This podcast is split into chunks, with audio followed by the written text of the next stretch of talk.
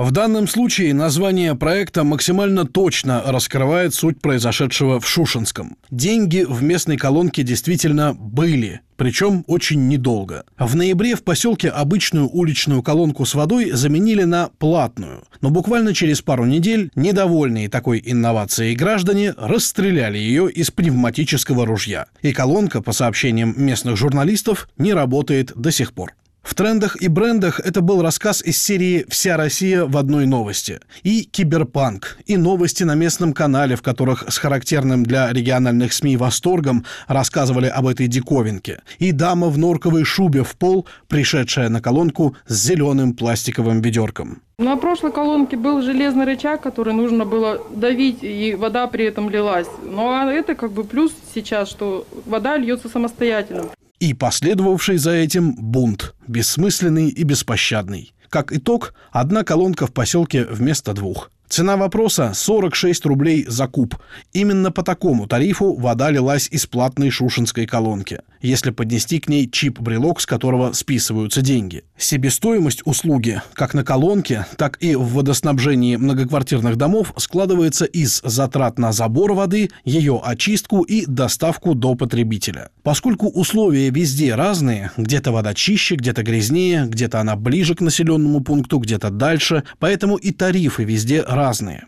Даже в границах одного города, говорит главный редактор портала «Дом и двор», эксперт Высшей школы экономики Павел Степура. Для населения в Москве сейчас с 1 января, это именно старой Москвы, без Троицкого и Новомосковского административных кругов, 42 рубля 30 копеек за кубический метр. Для водоотведения эта же цифра 30 рублей 90 копеек за кубический метр. Например, для Новой Москвы, то есть, например, для городского округа Щербинка или для других поселений, там цифра может отличаться. То есть, например, для Щербинки тариф другой, 30 рублей 54 копейки для питьевой воды. То есть он ниже. Это связано с особенностями поставки воды в разное поселение, в разные городские округа, даже внутри Москвы не говоря уже о разных регионах и муниципалитетах.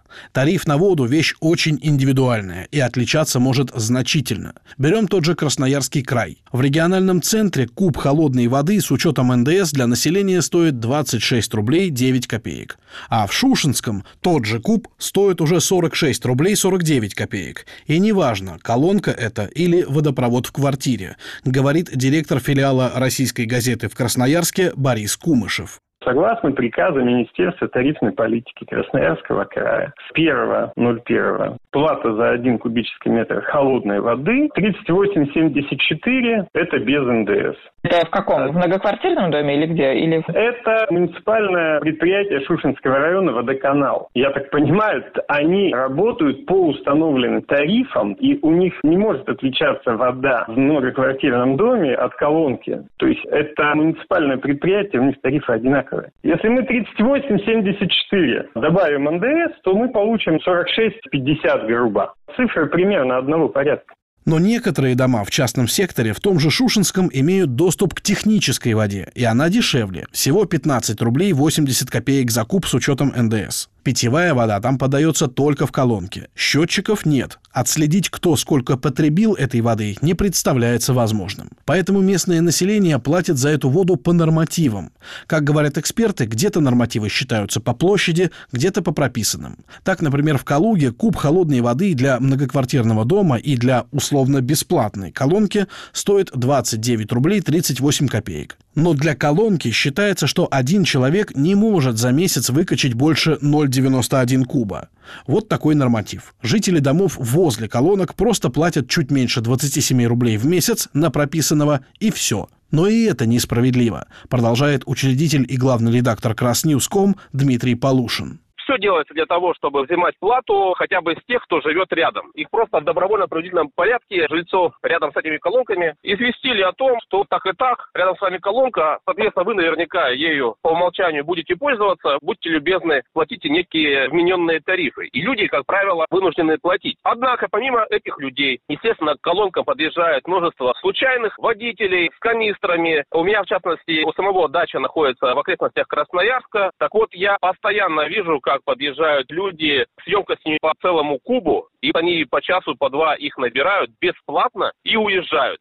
Жители домов с водопроводом, напомню, платят еще и за водоотведение. В частном секторе, где водопровода нет, водоотведение не оплачивается. Владельцы домов должны с определенной периодичностью вызывать спецтехнику для откачки отходов из септиков. Разумеется, за свой счет. Но на практике многие люди просто сливают все в землю. Возвращаясь к колонкам, как мы слышали ранее, качают оттуда не только местные, и тот же Шушинский водоканал оценивает свои убытки от несанкционированного доступа к колонке в 700 тысяч рублей в год. А ставить платные колонки дорого, тем более с такими последствиями, как вместе ссылки Ленина. Сколько стоила разбитая колонка в Шушинском, выяснить не удалось. В местном водоканале так и не ответили на звонки Бизнес ФМ. Эм. Аналогичное устройство, по данным, например, водоканала Улан-Удэ, включая подключение к электроэнергии и установку, стоит 170 тысяч рублей. А пока мы выясняли, сколько же стоит колонка, мы убедились, что новость о трагической судьбе шушинского киберпанка – это реально короткий очерк о положении дел в стране. Вот лишь несколько заголовков и выдержек из статей на разных региональных сайтах. Жители Емельянова возмутились установкой платных водоколонок. На Урале начали брать плату за воду из колонки. Как пояснил Урару глава поселка Александр Каюмов, эта мера вынужденная, потому что вода в ней очень хорошего качества, а от приезжих нет отбоя. Жителей Кировского района Казани возмутила платная колонка для набора воды. Платная водяная колонка появилась в Краснодаре. Через четыре дня ее разбили.